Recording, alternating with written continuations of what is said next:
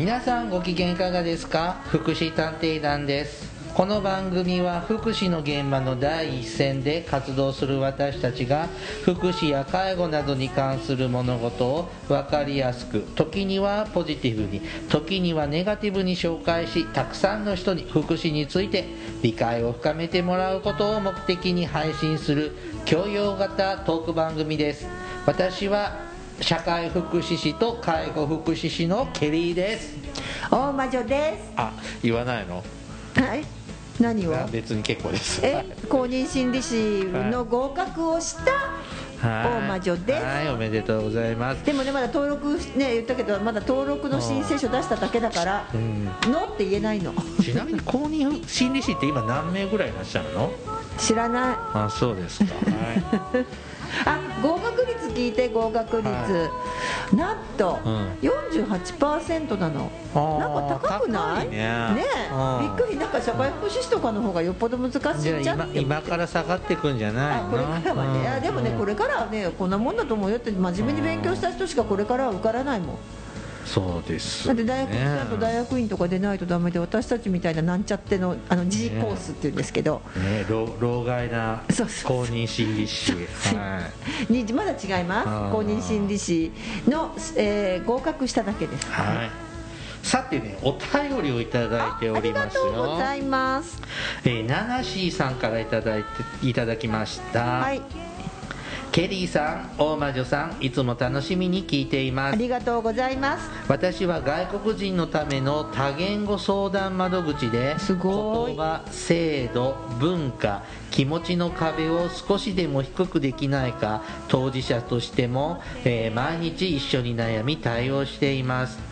すぐ解決するものもありますが何年も寄り添うケースもあり地域の社会福祉士さんたちにお世話になっていますいつもお二人のお話を聞きながらさまざまなトピックで制度や支援者の気持ち支援者のポイントなど実際の事件や出来事も踏まえてくれるので大変勉強になります。ありがとうございます。といただきましいたしまして。 Gracias。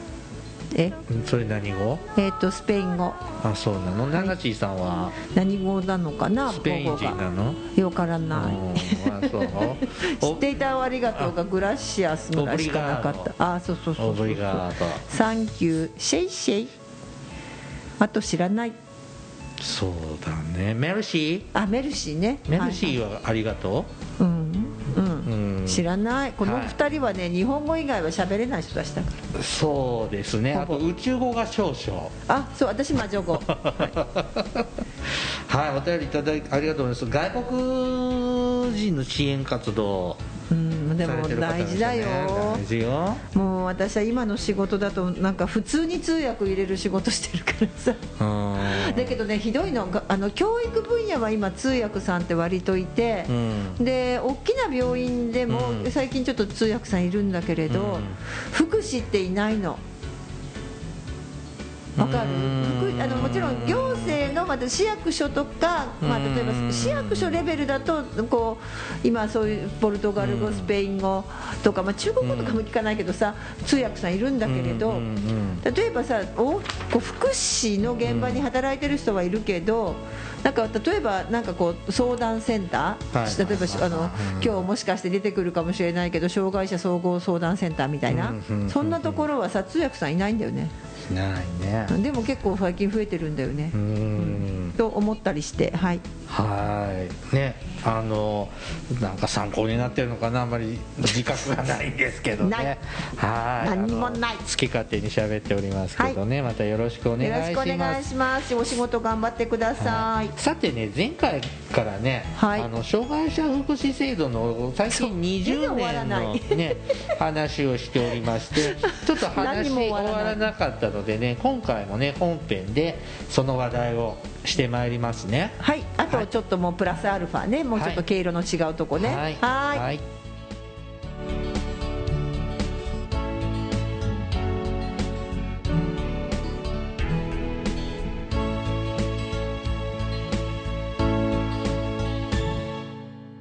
福祉探偵団。福祉探偵団第279回。あ、ですね。そんななのね、はい、やったー279ですね。300回記念は何する？あと何ヶ月先？えーっとね1ヶ月2本だからあと56ヶ月半年ぐらい。おお来年の春ぐらい。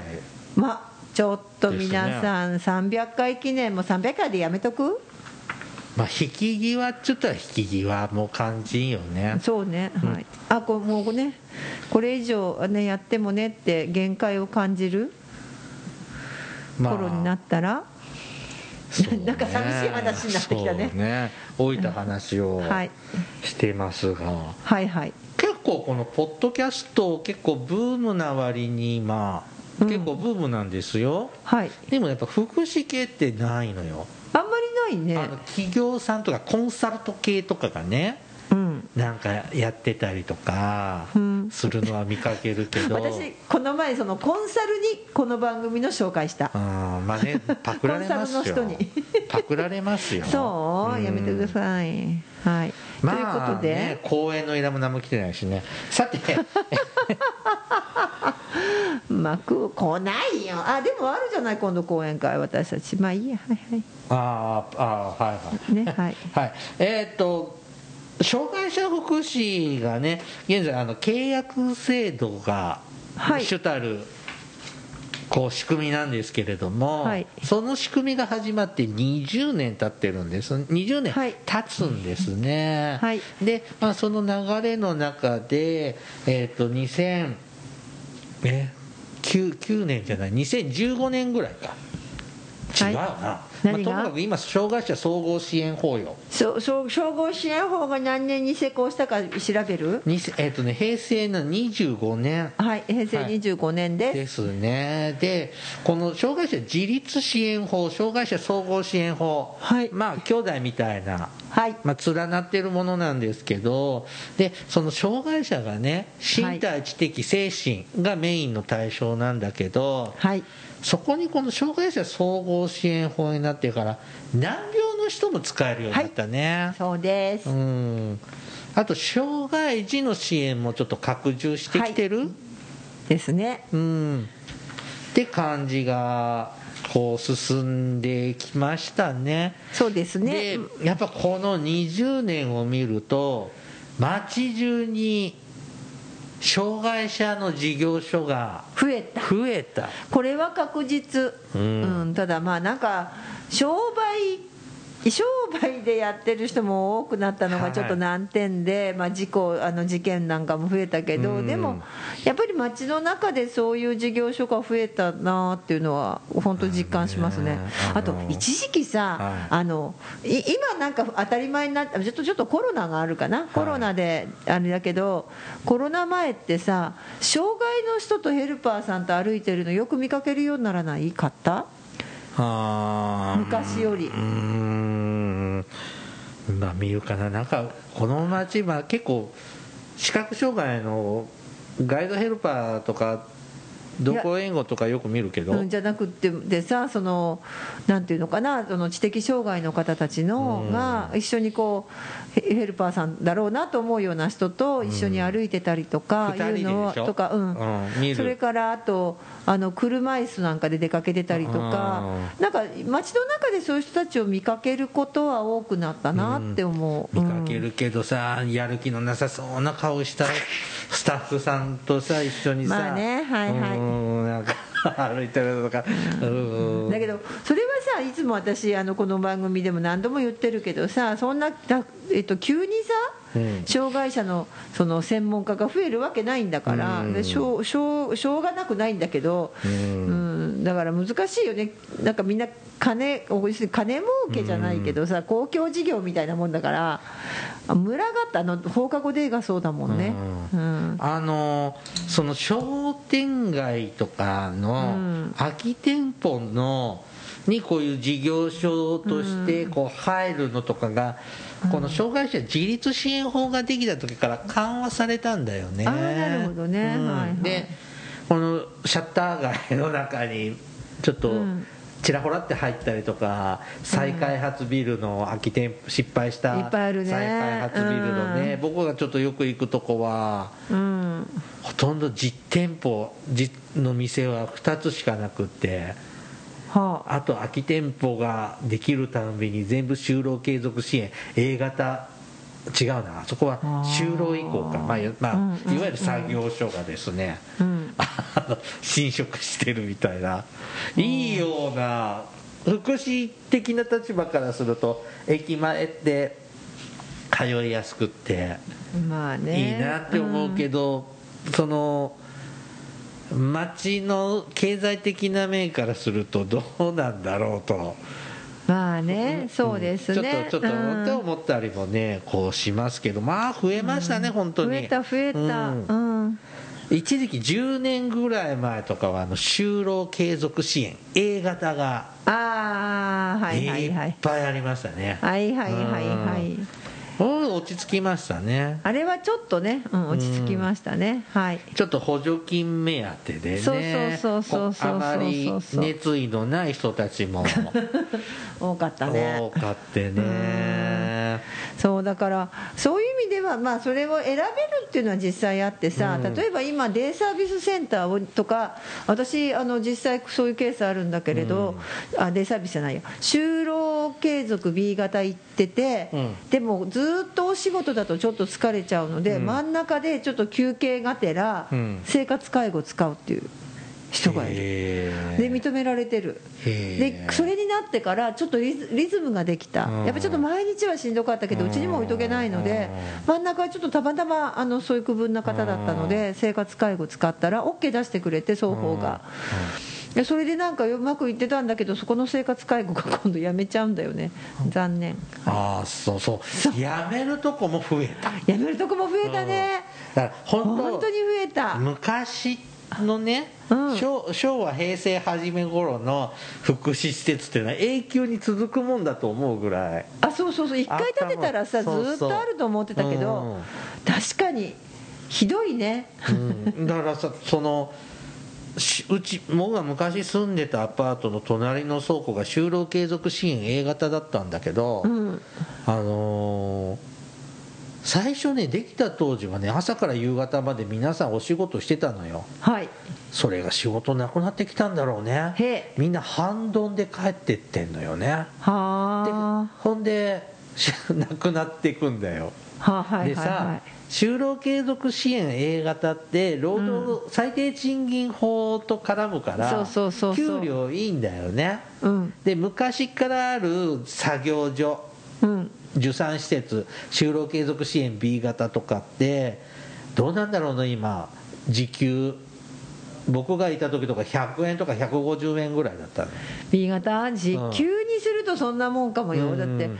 だからさでもさ就労 B 型でもすごいね。今あのき何？月要するに月のお手当というかね、うんうん作業賃が工賃がうん。結構幅あるんだよね、ある。で一月で毎日行っても1万円ぐらいのとこ5000円ぐらいのとこもあれば、うん結構もらえるとこもある2万国と国としては工賃3万円ぐらいはって言ってるけど景気のちょっと左右されたりとかねあるし重度の方だとなかなか生産性の問題がありますね。あるので、はいはい僕の知ってる子は日当扱いで50円だったね。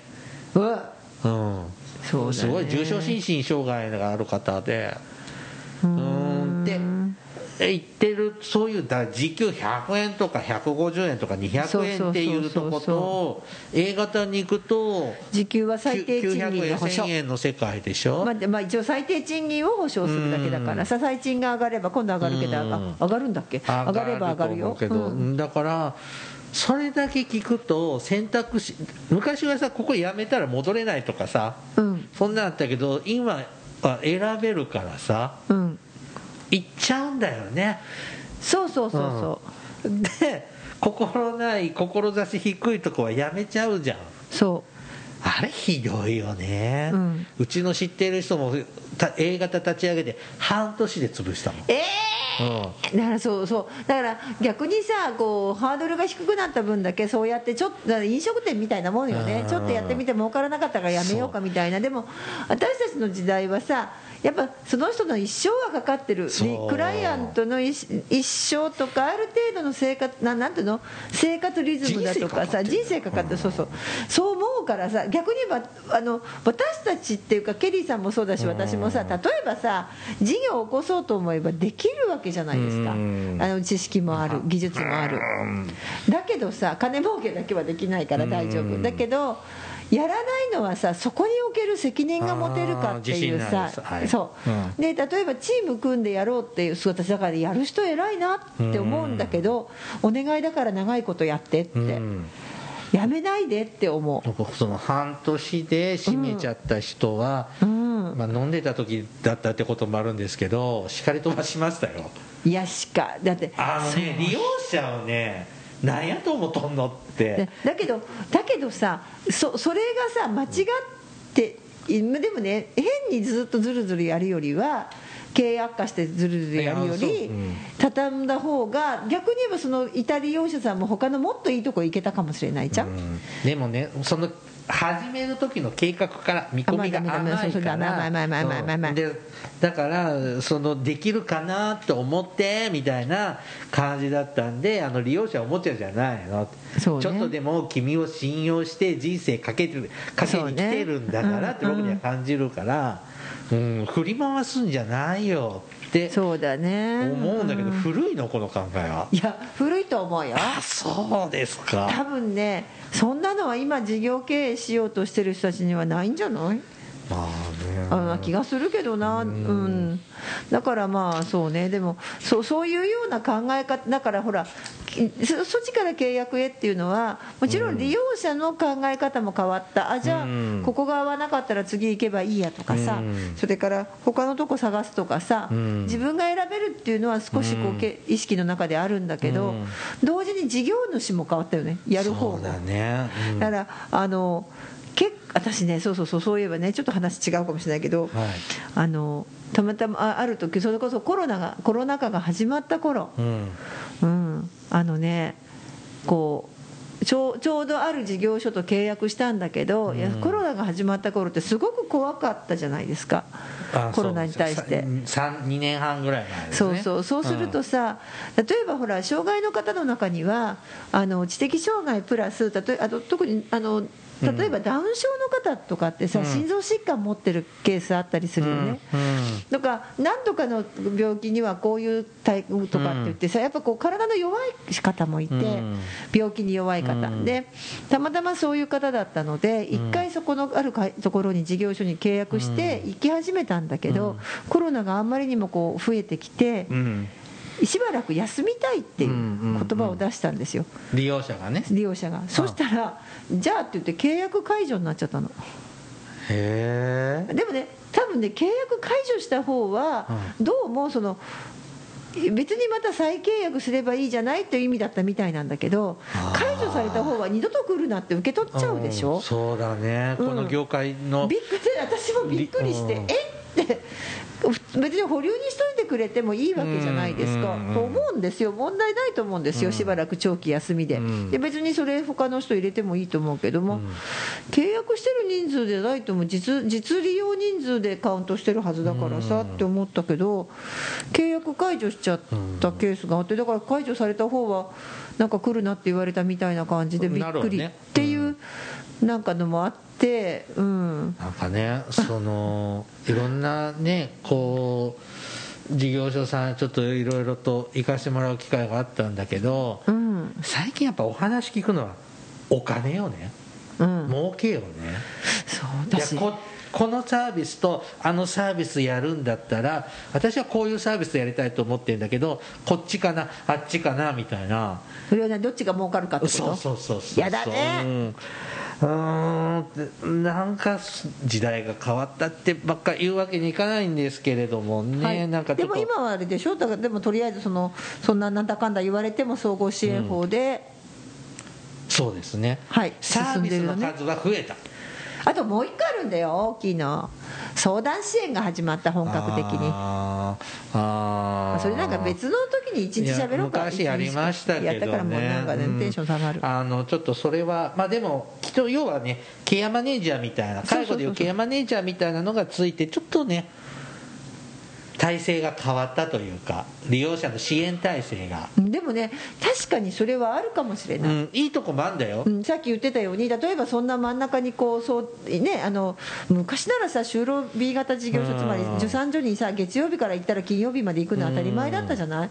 これがさ例えば真ん中抜いてちょっと休もうよって言えるようになったのはやっぱり相談支援という仕組みがあるからかもななんちゃって。うん。いい相談支援専門員に当たると すいいいですね。はい。さて、えっと、このね障害者総合支援法でね、はい。えーっとこれねこの先ね多分介護保険と結婚していくとか、はい。そういう流れなんかも将来的に出てくるんでしょうけども、うん。まあ、今のところ明確に出てないんで、はい。ちょっと置いといてですねこはい。のふ障害者のねこうサービスがこのように展開されている中ですね、はい。えー、と2014年平成26年にですね、えー、と障害者権利条約をはい。日本は批准したんですね。はいそうですね。で、はい。まあ、これはですね国際基準の障害福祉を、はい。障害者の支援とか社会を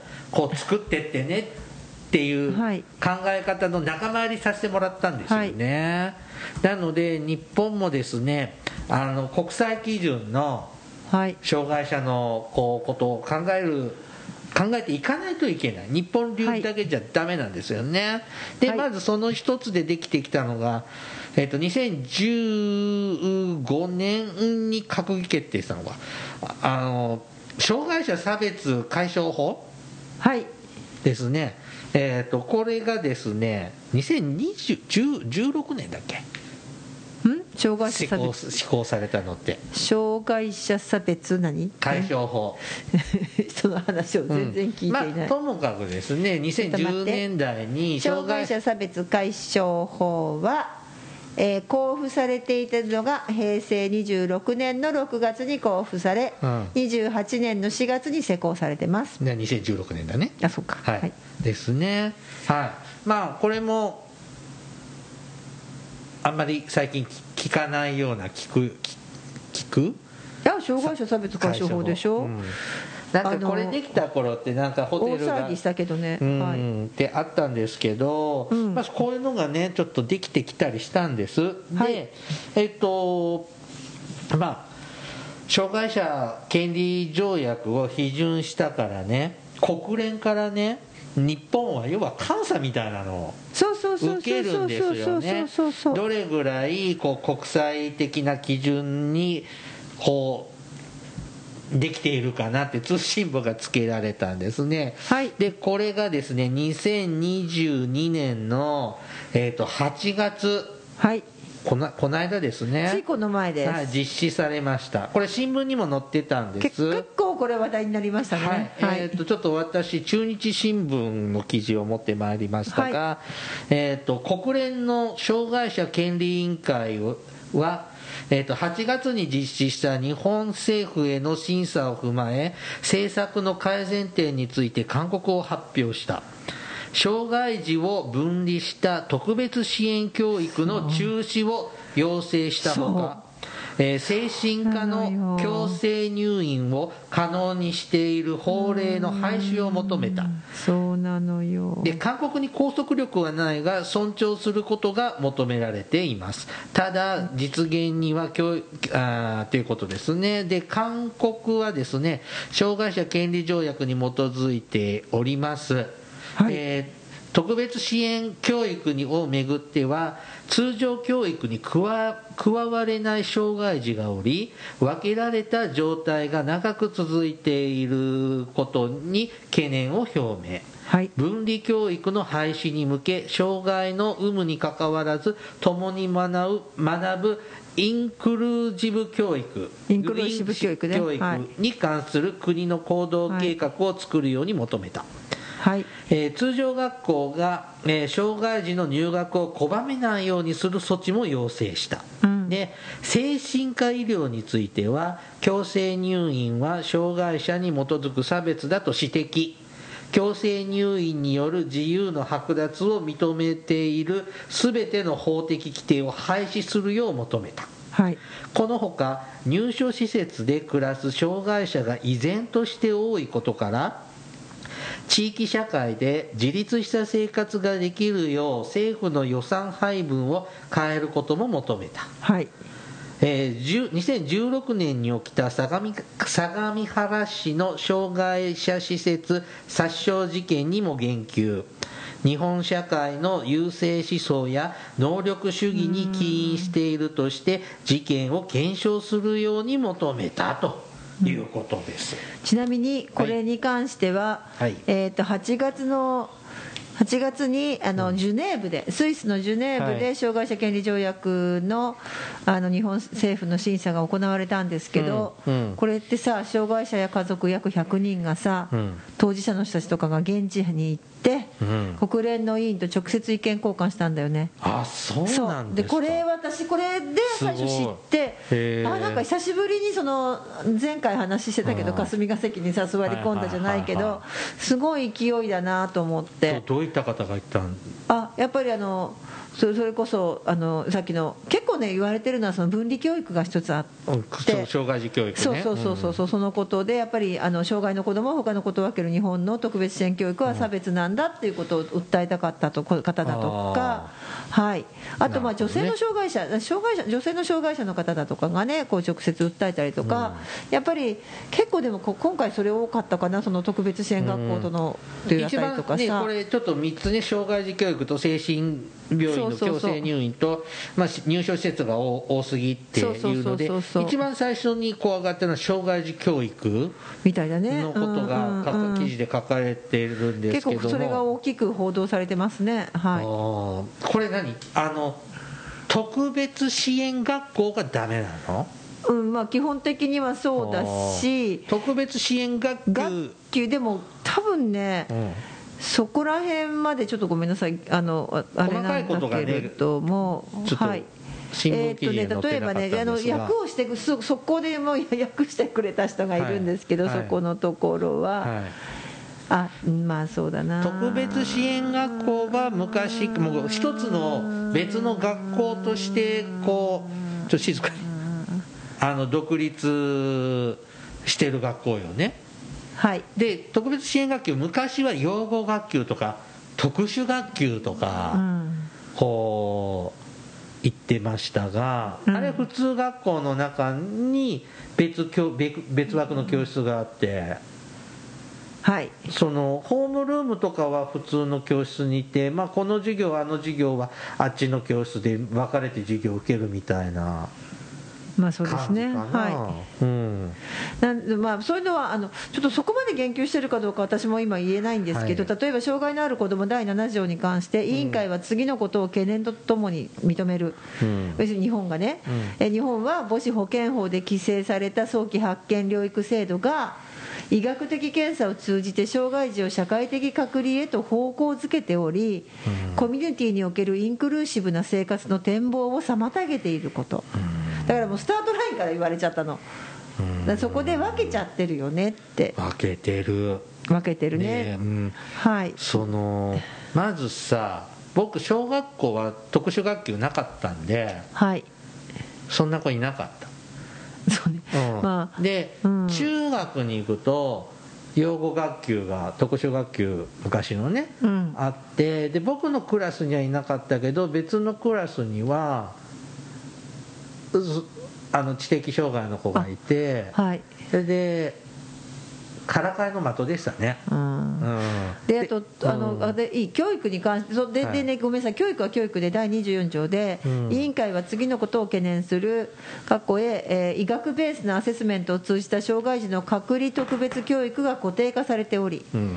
通常の環境における教育が障害児かっこ特に知的障害または心理社会的障害のある子どもおよび、より集中的な支援を必要とする子どもかっこ閉じるにとってアクセス不能なものになっていること、アクセス不能？うん、および通常学校にあこれ訳文だからね。および通常学校に特別ニーズ教育学級つまりこれが特別支援学級です、が存在すること。だからここ言われてますね。はい、はい、からねあと,、えー、とこれは受け入れの体制が整っていないと想定されることおよび実際に整っていないことを理由として通常学校への障害児の受け入れが拒否されていること、まあ、うちにはエレベーターがないから車椅子の人は来れませんとかさ。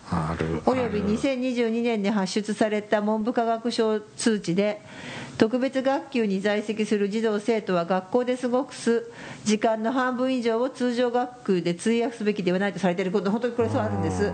なんだっけな。何時間以上はえー、と通常学級にいちゃいけないいちゃいけないちょっと変だけどその特別支援学級の在籍の子が通常学級でべ授業を受けるんじゃなくて、うん。特別支援学級に何時間いなきゃいけないって規定があるんだって。そんなのあるんだって、うん、それはあのあるんだっへてー。あるんだって。はい。そうなんだ。そんな時間的拘束がある言われるんですね。からし障害のある児童対生徒に対する合理的配慮の提供が不十分であること。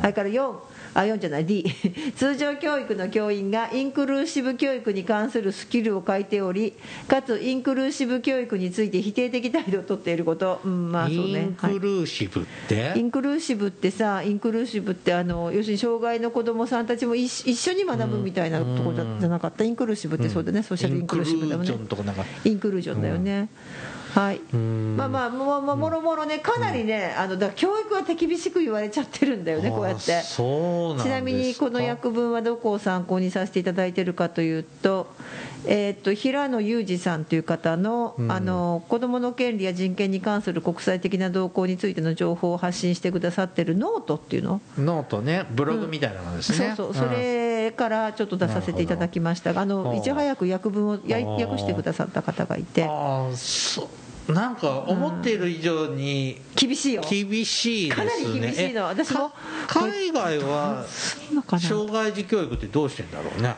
でね私もよくごめんなさい不勉強だからまたこれからよく知ってる人い。たら教えてくださいっていうかでもさうんうんそうだねあのただね私そうそうたまたまねあの、SNS で、えー、と海外に暮らしている人がとななんだかよく分かんないけど友達になったの、うん。その人がねその自分の子供さんが行ってる学校のことを教えてくれたの、うん。うん。そしたらそのねアメ,あ、まあ、アメリカなんだけど、ん。教室があるでしょ、うん。いくつも。で先生たちはその例えばこの A という教室では国語の授業やってます、うん。B という教室では算数の授業やってます。とかってあってでそこにここのこの子どもたちはうん。自分をなんかなないわけよクラスとかじゃなくて自分は今日は A を受けて次 B 行ってだけど、ある子は B のその例えばあの算数でもさ初級から中級上級ってあった時にさ例えばですよ。あと自分は今日初級を受けて国語は中級受けるとかさ。多分そういうふうに子どもたちが自分で受ける勉強を選択する。大学みたいな感じ。自分の力量に合っうん。たそもそもベースがそういう地域なんですってそこ行ったところは。だからなると障害の子供いても入れますよね。学年とか。要するに日本はさこのこの学年はこんだけ勉強しなきゃいけない。そうだね。ね、小学校の1年生からなって1年生の1学期の何月はな何をする？進行状況があって1学期はここまでを勉強する。学習指導要領で決まっててで2年生になったらこれを勉強する。うん。3年生になったらこれを勉強する。と休むとさ積み上げがないってよく現場で聞くんだけど。うん。すごく聞くの。積み上げられないから抜けちゃうと。きついよね。小学校きついの。不登校の子が中学校から行くと。きついの。できないよね。うん。だけど、まあまあアメそその全てのアメリカでもないし全ての学校でもないらしいんだけど。うん。そういう取り組みをしてるうん、でであでね。ふと思い出したんですよ。あるとある日本国内の学校がなんかそのそういうふうにこううその各先生が固定生徒が動くっていう校舎にした学校があるんですよ。わかります？校舎の作りをそうしたんですって。はところがそんなの日本でそもそも教育制度がベースが違うわけでしょ、あうん日本はクラスで全員集団で学習させるわけだから、それと違うもんで、結局それそのその立てた人の思惑通りにはならず今普通に何年何組になってるんだけどさ、だからロッカーが別のとこにあるの。ロッカールームが別室にあって生徒はそこにロッカーを置いて今日は1時間目はこの授業2時間目はこの授業って行く予定だったらしいの。うんでもそれってさやろうと思ったら根底から変えないとできないじゃないですか。ですよね。だから1年生でも2年生でも学年関係なくこの授業をみたいな、うんだから飛び級もあるしさアメリカってそうだよね。飛び級もあればさだから飛び級だけじゃないんでしょうね。多分その 飛び級じゃなくてあの減給留置じゃないけどさそのもう1年同じ勉強するっていう人もいるかもしれないじゃない。したい人もいるわね。いるよね。私もさあの そういう時あったもの中学校高校の勉強もう一回したいなとか思う時あるもんね。とかさここだここでつまずいてさうんよく分かんなくなっちゃったからここに戻りたいと思う時日本で戻れないんだよね。戻れないの。で嫌いになって。そう嫌いになってもうやめちゃうっつって成績悪くなるだけなの、まあ、だからさそういうだから分かんないよ。それを国連が求めてるかどうかもよく分からないけど、うん。私この国連って文部科学省とかどう受けるのかなこの勧告はとか、ねあと、まあ、精神科の強制入院は確かにそうなんだけどでもほらイタリアなんかさあれでしょ？精神科なくしちゃったっていうじゃない？病院を。まあ前もねそれは喋りましたそうねそうそう。だからいろいろ考えるとさ私たちそうなるとどうなるんだろうなんて思うけど思う方が変なのかな？ちょっとイメージが湧かないよね。どうだかあの海外に聞いてらっしゃる方がいらっしゃったら教えてください。あのー うん。どうな例えばその資格その日本ってさうん。その知的障害の人、うん。あと視覚障害、はい。これ盲学校じゃんね、うん。聴聴覚障害したらろう学校じゃん。であと身体と他の肢体不自由とか知的に障害とか、難病あの病人にずっと入院しなきゃいけない人は特別支援学校じゃん、うん。まあ、全部ね今一緒になっちゃってるけどさ。うん。うん。バリアフリーな学校を考えたらその方がいいとは思うけど。うん。だからね例えばね、今の話はねこの勧告にどう書かれてるかというと通常教育現場における大体的拡張的なコミュニケーション。うん情報伝達の、えー対対応っていうのかな？および手段。うん。過去要するに展示とかイージーリードって知ってる？分からないな。イージーリードちょっと分かんない。ろうの子供を対象とする手話教育を含む、うん。まあ、要するに展示とか手話だよね、うん。そういったいろんなことの使用を保障し、インクルーシブな教育環境におけるろう文化及びろう盲の子どもによるインクルーシブ教育のアクセスを促進することって書いてあるけど、まあ、訳文だからあれだけどつまりでもさ考えてみるとねそうなの。私たちは展示を学べるところがあの盲学校しかないからそっち行っちゃった行った方がいいよとかさ言ってるい言ってました、はい、うん。からろう学校も手話学べるとこがそこしかないから行った方がいいよだけど、うん。一般の学校で手話も学べたら別に問題はないわけじゃん、ね。そうん。展示が学べたら、うん。それはだから別にあえてそのあ遠くの展示のね、あの盲学校とかろう学校行く必要性はなくなるわけで。でそそれをするために特別支援学校の制度ができたんじゃないの？ん？でも特別支援学校で盲学校ろう学校なんかすごい遠いとこにしかないよいやいやいやいや。いやだからその特別支援学校ができる前は、うん。養護学校盲学校ろう学校ってあそういうことか。縦割りだったけど特別支援学校にいやいやなっいやたら今今でも違う。じゃあ違う違う。だから一応取っ払ってあうん。共同で教育受けれるようにはなってるんでしょ？ただでも実際にはしてないよ。実際実際できてないだけでしょ、うん、だから、うん。だから韓国受けちゃったじゃんうねん、でなんか大分県かどっかが、うん。そういうこう障害の縦割りをなくして取り組み始めたみたいなの2007年の時に手話のおっちゃんが言っとったはあだからでそれがあれから13年15年経ってどうなってるかちょっと把握してないんだけど、だからあの原則そうだよ。盲学校うんろう学校じゃなくなってるん。だけれども、うん現実的にはそうなってる。そこつつかれたし、うん。うん。あごめんインクルーシブっていうのはみんな一緒ってことだ、はい。はい。包括で社会的包摂だ、うん。はい。ソーシャルインクルージョン。だから、えっとそうなるとそうそうそう。だからそういう教育をこれから目指しなさ目指さないと、あの権利条約違反だよっていうことやね。障害者の権利条約違反になるよっていう勧告がなされたから、うん。まあ、これをどう考えるかね。厳しいコメントがついた通信簿ついたんだから、うんまあでもすぐはなかなかだって児童福祉法もさ児童もさほら、うん。あの権利児児童の権利条約うん子供の権利条約ねうん。批准してから、えー、とその後勧告受けてるんじゃなかった？それでこう子どものあのよく特にこう発言権社会参加の権利が少ないって言われてやっと日本はこの数年だよね。児童福祉法の第一条前取り上げたあの一条とかを改正させ、えー、と子ども中心にし、で何だったっけ、えー、と今裁判所とかでもねあの2桁以上になると本人の同同意とかさこ今回もそれあるけどさそのやっとだからさ、まあ、この勧告からどうですかねなまたなんか2 10年いくかどうかわからないけど。10年じゃできないんじゃない？ねうん。だってそのうんちどうしよう国連脱退とか言って日本が。どうしましょう。そんなことはないか。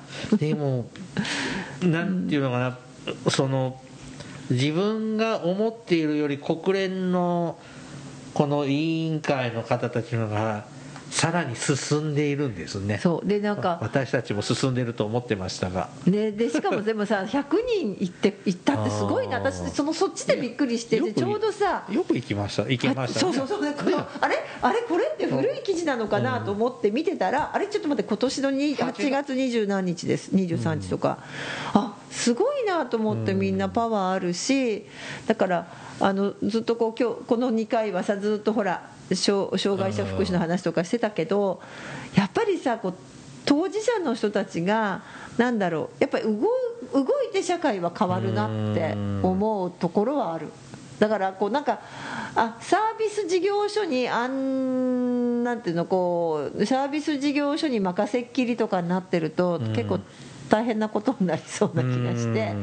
あね結構商売系の強いとこもあるからあぜひこう当事者の方たちがあの、まあ、今サービス受けられてるから大丈夫じゃなくってやっぱ次を見据えてやっぱこう当事者の人たちも動いていくってすごく大事だなって今回思いました。はい。ちょっとねこの韓国がもとにちょっと未来障害者福祉の未来がそうですね。どうなるんだろうね。だからちょっとこの20年をざっと振り返りつつの未来もちょっと。そう。でも、日本は基本こういう外圧をしないとさ動かない国で。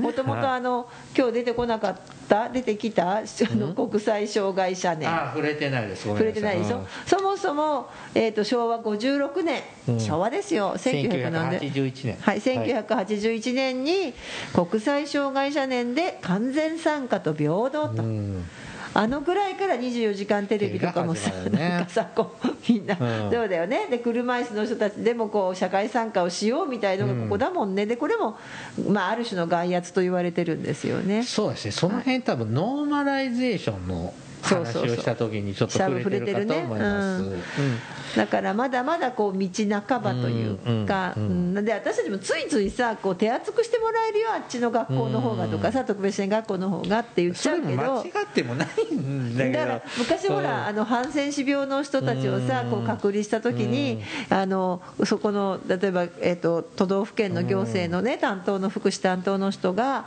ハンセン氏病の別にあのなんていうかなこう分家族を別れさせようとかそのうん。いや変な気分隔離させようと思ってしたんじゃなくってハンセン氏病という病気の専門の病療養病棟があるんだからそっちに行った方がちゃんと治療してもらえるよ。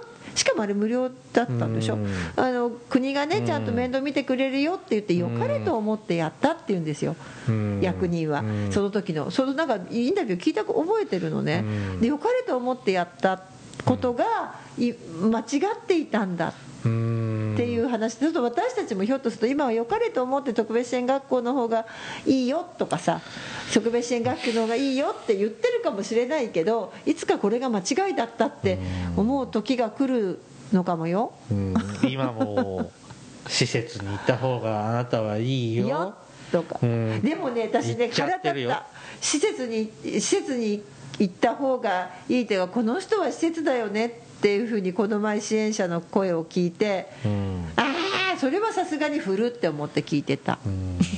さすがにそれは古い。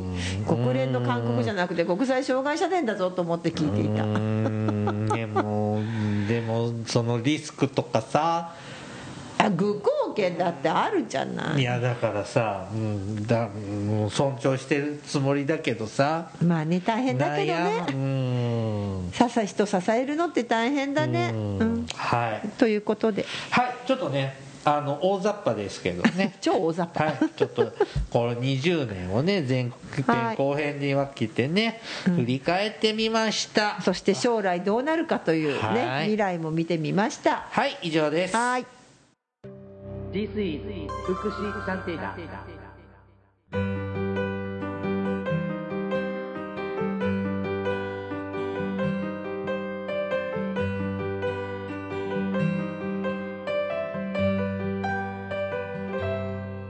エンディングです。あのー何がよくって何がダメなのかもだんだん分かんなくなってきますね。うん、だそうそうそうだ私も。なかなかあの韓国はねああそうかと思ったけど諸外国どうしてるのかなってやっぱ知りたい、うん。ね。あのー精神科のは前以前からちょっと聞いてたしうん。ちょっとここここでもね以前も先日もやりましたしね、まあ、入所施設もそうかなとはちょっと思ってたまあ、入所施設にとまあだけどねそうそう分離教育に関してはねうん。ちょっとねうーんまだまだまだまだ先は長いーなと思った。ねえ。そうかだってそうそういうねあのー学校の風景のイメージが目に浮かぶ浮かばないそう。ごめんね僕もまだまだ。その精神科病院とか入所施設がなくなるっていうとこんな景色になるのかなみたいな。うん。街の景色がこんなになるかななんてのはなんかいい面でも悪い面でもなんかイメージなんかつくんだけど学校はちょっとつかない。ご縁がないもんね僕なんか。ああそうか。ねうん。私はまあちょっと今ご縁のある仕事してるけうん。どでもうん、でもね、あのやっぱりでもあの単純にできないなっていうのもすごい感じる。うんこそうだね。うまださ病院とか、えー、と施設入所まあ、入所施設なんていうのはさ、今までもずっとそうやって推し進めてるじゃない、うん。在宅重視でって言ってで病院も時々うん。長長期入院をやめて、まあ、強制今回強制入院の話だけど、でも強制入院もある一定の時間だけでも切り替えて。うん。あの出たりとかするじゃないですか、まあ、強強制入院というか措置入院か。だけどそういうのもこうなんていうのかな。あのまあ、それはなんかさこう福祉の方だから、まあ、もうちょっと頑張れば進めていける気がするけどなんかさっきも言ったけどえ教育の仕組み根底から変えないと。で先生たちも教育をというかこれ先生たち今更新制度なくなったでしょ？そうですね。先生たちの研修ってどこでやるのとか思うとさうん。今教師としてスタートする人たちに新しい今度大学のカリキュラム作るとかなってくると、まあ、でもね実際ね特別支援教育のねってね学んでこないんですって。そうだね。先生たち、うん。うん、だからそれはやっぱ課題だなと思ってるので、当のさそのさこれスイスにさジュネーブにさ、障害者100人ってそうでも行ったのすごいでしょ？だだどこの誰が行ったのか分かんないけどさ、うんどういうチームで行ったのか。実際さどんな教育受けたいって子供の時考えたことない？でもね私やっぱり特別支援学校に関してはねあのほら地域地域って言うじゃない？でもさうん。結局地域から離れちゃうんだよねあれ。隔離してるよね、うん。うん。私ね実際ねあの特別支援学校のに行ってた子だったんだけど、はい。あの学童保育所で預かったことがあるの。あわかりますか？特別支援学校から帰ってきた後まだ放課後デーがない時代。あはいはいはいだからさ放課後デーだって大問題だよ。うん。放課後デーがない時代に学童保育所で預かったの。あの本当に車椅子の子。すごい成長した彼が。あっていうのはもし今もそうだけど放課後で行っちゃってたら言語とかが全然刺激がないでしょあんまり。あのそういった子供たちだけだと。だけど健常のまあ健常児っていうかね一緒にぐちゃ混ぜに入れたもんで言語発達とかがすごくよくて。あのね 子供や生徒がどうこう言うじゃなくて多分先生や保護者大人がこの新しい仕組みどう受け入れていくかだよね、うん。そのちょっと知ってる子供もなんか転校して特別支援学級に入ったんだけど、うん。とか普通学級にも所属はするんだよね。でもまだ普通教室行けないんだっでよその恥ずかしいとかで、うんだもんで特別支援学級ばっかりいるんだけどたまに顔出すようになったらみんなの方他の生徒たちの方が好奇心強くって早く友達になりたいって。あ結構そういう子供はね。だからあ子供の方が柔軟で変わったら変わったでやっていくんだと思うんだけど、新しい仕組みに乗れない私たちそれはそうですよ。大人だね私たちですよ。うん。だからあの子供そうですね。だからしょそのそういったさこうなんていうのかなそのそのねうちも今学童保育士預かったけど、うん。今うちぞいと学童保育私ちょっと関わってる学童保育士を一人も障害の子供さんいないの。なぜかと全部放課後デーに行っちゃったの。ああそうか。だからでもまさにそれはさ今回勧告受けてないけど、うん。多分さ私これもそうだよね。早いのはそっちだよ、うん。手つけて早いんだったら放課後をせめて地域の中で過ごさせろって言ってあのねてちょっと学校っていうところはすごく壁が高いからまだまだこれからだけどまずやろうとしたら放課後でなくす方が早いと思う。あれもさすごい数増えてさそ大丈夫？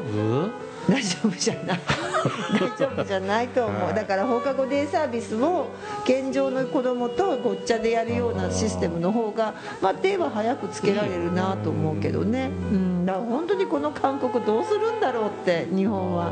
まあねまだ勧告受けて12ヶ月まだ1ヶ月ぐらい。ですからね、うんうん実際にどうするって文科省が文科省が考えるの？これ。まあ文部科学省だよね言われちゃったの厚労省はとね。厚労省うん。まあ厚労あさっきのあの生まれた時からのシステムの分離の話はでもうんそうかな。でもでもね確かアメリカってね結構あるね学年に。全員にその代わり発達検査したりしてる。日本しない。もんねしないもん。だからまあいろいろいろいろねこれからあの偉い先生たちがいろんなことも考えながらよろしくお願いしますって感じかな、他にねリスナーさんも海外のね障害児教育の事情とか、うん。ご存知の方とかいらっしゃったらぜひお便りそうですね。を送はい。っていただきたいですね。はーい。はい番組からのお知らせです。福祉探偵団では皆様から福祉や介護に関する疑問や質問不満や愚痴番組に対する感想やご要望を募集しております。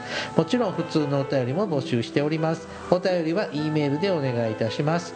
メールアドレスは福祉探偵団アットマーク Gmail.com 綴りは FUKUSHITANTEIDAN アットマーク gmail.com です。また福祉探偵団のツイッターがあります。フォローお願いいたします。さらに福祉探偵団のフェイスブックページも開設していますのでいいねのクリックをお願いいたします。そろそろお別れの時間となりました。お相手はケリーとたまには真面目な大魔女でした。それではまた次回お会いいたしましょう。ごきげんよう。さようなら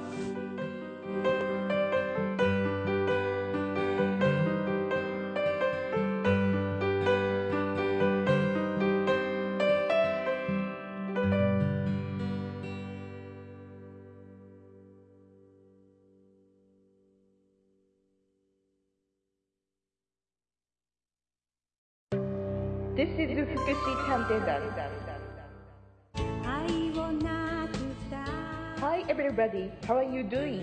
This program is educational show distributed for the purpose that we who work in the front of welfare, introducing about welfare things and care, etc. This program sometimes for negativity and sometimes for positivity, also intelligibly for getting deeper understanding about welfare for many people.